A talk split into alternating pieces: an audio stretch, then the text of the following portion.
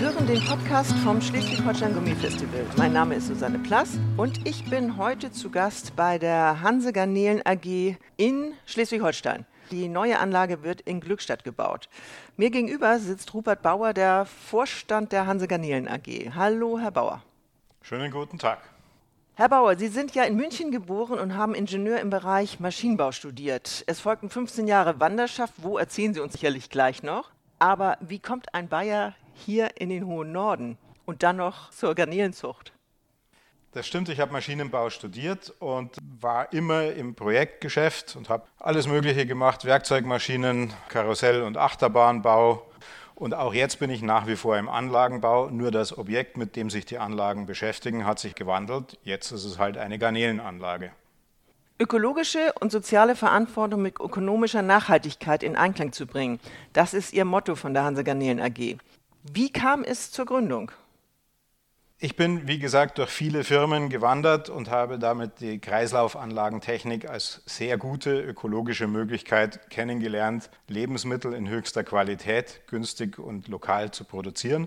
Und das bringt einfach die Gedanken zu Ökologie, sozialem Engagement und so weiter mit sich. Und ich habe mir geschworen, ich möchte mich da engagieren und da bin ich dabei auch gelandet. Wann haben Sie sich denn gegründet?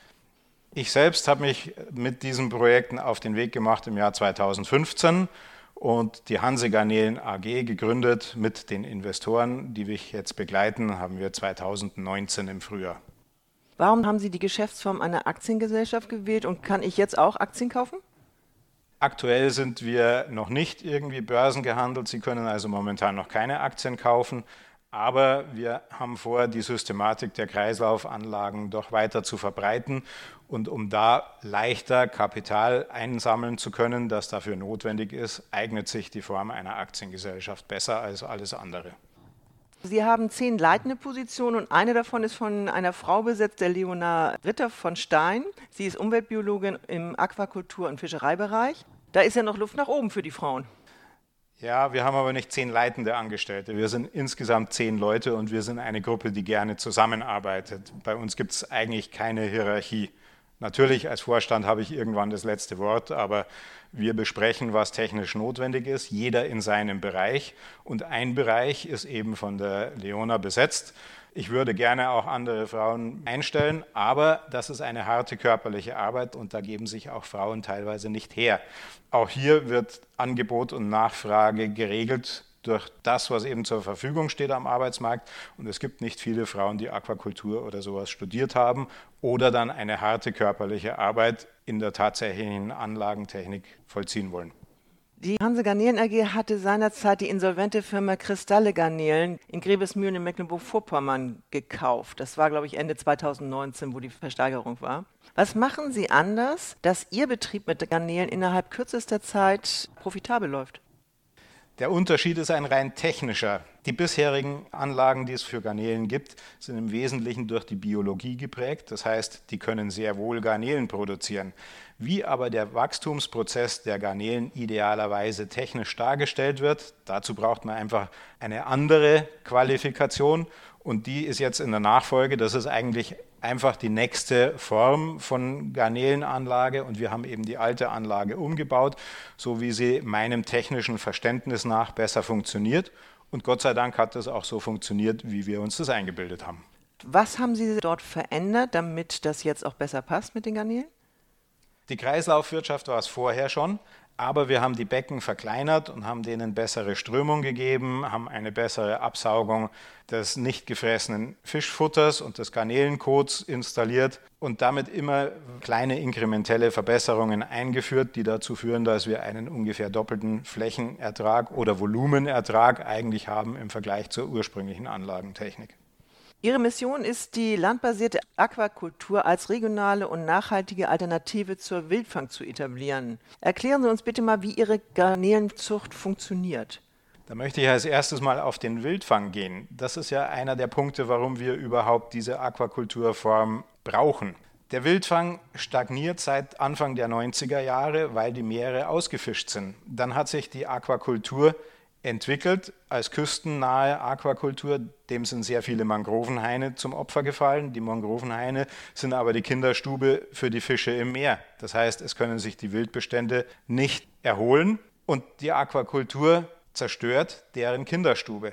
Gleichzeitig gibt es nach wie vor den Fischfang und bei Garnelen ist es so, die werden mit Schleppnetzen gefischt und je nachdem, wo man nachliest, hat man da zwischen 5 und 20 Kilo Beifang. Also im Schnitt 13 Kilo. Wir verfüttern 1,3 Kilo Futter und bekommen dann ein Kilo Garnelen raus. Und bei uns ist nur die Hälfte des Futters etwa Fischmehl und Fischöl. Das heißt, im Vergleich zu Wildfanggarnelen sind wir 20 Mal ressourcenschonender. Wie sind Sie darauf gekommen? Wie ist das Futter? Ja, wie viele Garnelen dürfen in dem Becken schwimmen? Da habe ich mich an dem orientiert, was selbstverständlich die Garnelenanlagen, die es sonst in Deutschland und auf der Welt gibt, so zur Verfügung stellen und was es als Literatur gibt. Und wir arbeiten mit Anlagenbauern zusammen, die schon Erfahrung mit Garnelen haben. Aber grundsätzlich ist da auch sehr viel Entwicklungsarbeit noch dabei, vor allen Dingen fürs Futter. Ich habe gerade gesagt, die Hälfte ist Fischmehl und Fischöl. Auch das kann man reduzieren. Wir wollen bei uns auch Futterversuche machen, wo wir das Fischmehl und Fischöl beispielsweise durch einzellige Algen ersetzen und durch die Larven von Insekten, sodass wir da den Ressourceneinsatz nochmal reduzieren können. Was essen denn die Garnelen normalerweise im Meer? Fisch eat Fisch und Garnelen sind Allesfresser. Also auch die Garnelen in freier Wildbahn fressen dann tote Fische oder Plankton oder kleine Fische, die sie erwischen können. Aber auch wahrscheinlich Algen, auf und die sie hinaus wollen. Das ist vielleicht ein Punkt, den muss man auch mal erwähnen. Es wird immer gesagt, Garnelen und Fische sind reich an Omega-3. Das sind sie nur dann, wenn sie vorher Omega-3 fressen. Die können auch kein Omega-3-Fettsäuren bilden, sondern müssen sie aufnehmen und das geht beispielsweise über Algen. 86 Prozent der Fischbestände sind laut der FAO, das ist die Ernährungs- und Landwirtschaftsorganisation der Vereinten Nationen, sind überfischt oder stark gefährdet. Warum ist die Kreislaufwirtschaft in der Aquakultur für unsere Zukunft so wichtig?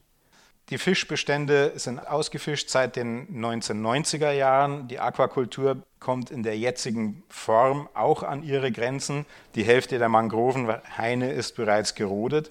Und das, was man in Netzgehegen vor Norwegen und Chile mit Lachs macht, ist eine wahnsinnige Umweltsauerei. So geht es einfach auch nicht weiter. Im Jahr 2050 werden wir so um die 10 Milliarden Menschen auf der Erde sein und alle wollen was zu essen. Und Fisch ist nun mal eine gesunde und relativ schnell wachsende Art, tierisches Protein zu produzieren. Und wir werden es mit herkömmlicher Aquakultur nicht schaffen und mit Wildfang auch nicht schaffen. Also müssen wir andere Möglichkeiten finden und da bietet sich die Kreislaufwirtschaft an, weil die tatsächlich nachhaltig ist und zwar wesentlich nachhaltiger als Wildfang und wesentlich nachhaltiger als die Aquakultur in herkömmlicher Form. Haben Sie denn schon Anfragen von anderen, zum Beispiel von den Norwegern, die sich das bei Ihnen abgucken, was Sie machen?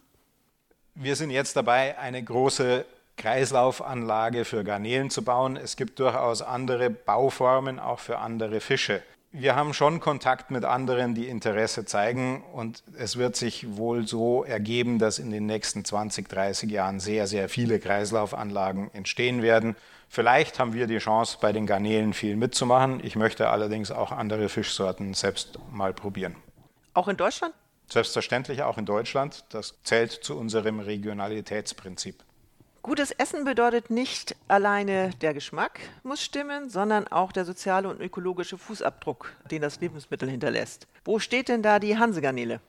Wir produzieren unsere Anlagen in Deutschland, wir produzieren unsere Garnelen in Deutschland, wir geben faire Löhne und Gehälter, die wahrscheinlich auch etwas über dem üblichen Schnitt liegen und wir haben eine nachhaltige Anlage.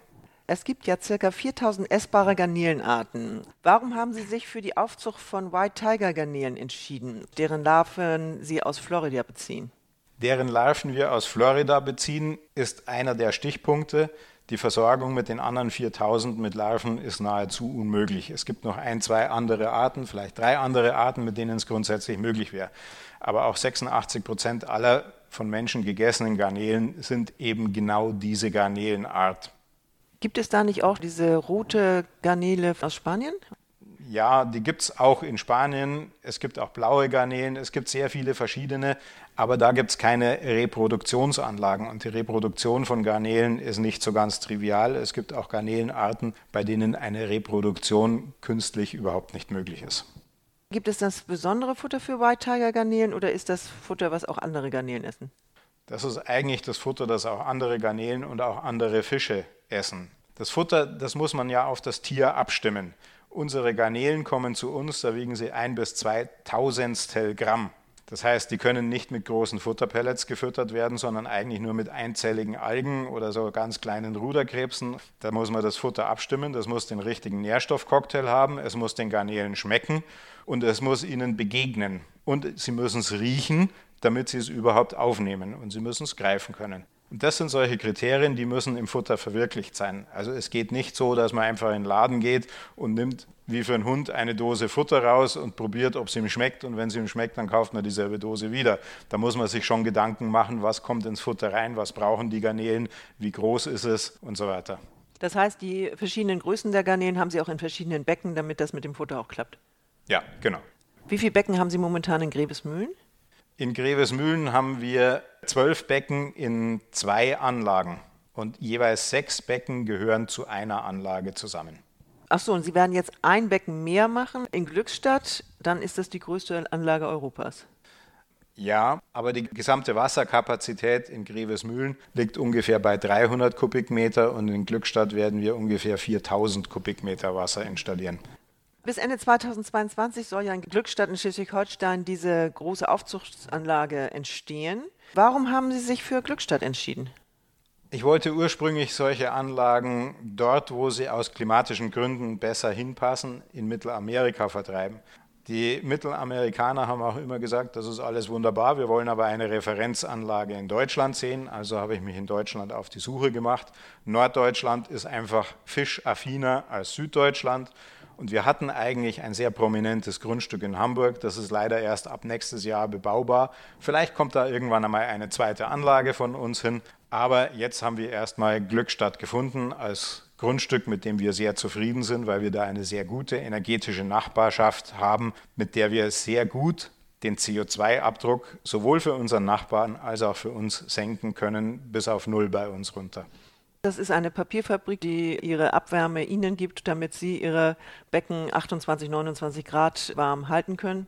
Ja, eine Papierfabrik hat warmes Prozesswasser, das sie irgendwie loswerden muss. Und normalerweise muss dann so ein Prozesswasser gekühlt werden, damit es eingeleitet werden darf. Das heißt, unter Energieaufwand wird Energie vernichtet. Und statt das so zu machen, nehmen wir die Energie ab. Das heißt, wir verbessern deren CO2-Bilanz, weil die die Energie nicht mehr vernichten müssen und wir müssen keine zusätzliche Energie zuführen.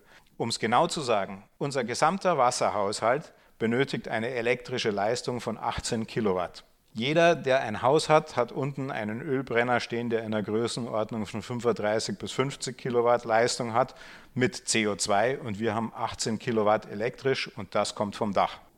Sie nächtigen auf einem Segelboot, was im Hafen von Glückstadt liegt, um von dort aus den Bau hautnah begleiten zu können. Machen Sie dort auch etwas anders als in Grevesmühlen? Haben Sie daraus gelernt? Das mit dem Segelboot, das hat sich einfach so ergeben, weil ich gerne segel. Das ist der eine Grund. Der zweite ist, eine Ferienwohnung oder ein Hotel, da bin ich nie zu Hause und am Schiff bin ich zu Hause und da kann ich mein Büro einrichten. Ansonsten ist Grevesmühlen tatsächlich für uns ein wenig Versuchsobjekt, wo wir das, was wir uns technisch überlegt haben, ausprobieren können in kleinem Maßstab und jetzt realisieren wir die als ideal gefundene Lösung in Groß in Glückstadt. Wie viele Garnelen produzieren Sie pro Jahr in den Becken in Grevesmühlen und wie viel wollen Sie in Glückstadt produzieren? Wir werden in Grevesmühlen, wenn alles richtig eingelaufen ist und auch da die Prozesse optimiert sind, in der Größenordnung von sechs bis acht Tonnen pro Jahr produzieren. Und in Glückstadt werden wir auf die Dauer in der Größenordnung von ungefähr 85 Tonnen pro Jahr kommen. Das klingt viel, wenn man es runterrechnet, auf den Arbeitstag sind es trotzdem nur 350 Kilo. Und wenn ich mir vorstelle, wie viele Restaurants in Hamburg und in Schleswig-Holstein sind, dann glaube ich, dass wir nicht viel über diese Region darüber hinaus liefern können. Wie sind Sie denn jetzt schon aufgestellt? Also Ihre Garnelen sind ja nicht ganz so günstig. Das ergibt sich alleine schon aus der Hochwertigkeit der Garnelen. Da muss ich mal als erstes mit einem kleinen Missverständnis aufräumen. Unsere Garnelen sind sicher nicht günstig. Wenn man sich aber anschaut, was man ansonsten an Garnelen kriegt, dann relativiert sich das doch sehr stark. Wenn Sie Garnelen Tiefkühlware kaufen von nicht übermäßig guter Qualität, kaufen Sie ungefähr 55 Prozent Wasser ein. Das heißt, Sie müssen den Preis von der Tiefkühlware verdoppeln, zum einen, und haben dann immer noch die Garnelen, die bis zu eineinhalb Jahren um die Welt geschippert worden sind, mit entsprechend schlechter Qualität. Insofern ist unsere gute Qualität gar nicht so viel teurer wie die Tiefkühlware. Was kostet ein Kilo bei Ihnen? An den Normalverbraucher sind wir momentan bei einem Preis von gut 80 Euro. Wenn Sie aber ansonsten vergleichsweise gute Garnelen als Tiefkühlware kaufen wollen, sind Sie auch bei 50 Euro.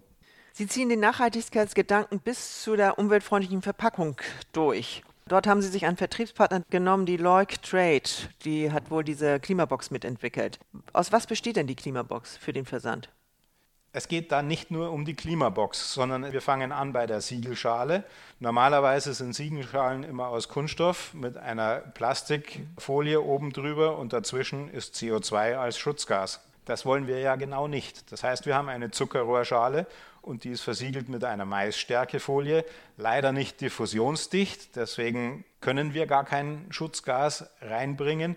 Das heißt, unsere Garnelen haben ein sogenanntes Shelf Life von vier Tagen ungefähr für die Privatverbraucher, aber niemand wird sich am Montag Garnelen bestellen, damit er nächste Woche am Sonntag grillen kann. Das heißt, diese vier Tage sind vollkommen ausreichend, aber diese Verpackung einschließlich dem Etikett drauf ist kompostierbar. Und das, was rundum kommt, das sind Gelpads, die wieder verwendbar sind.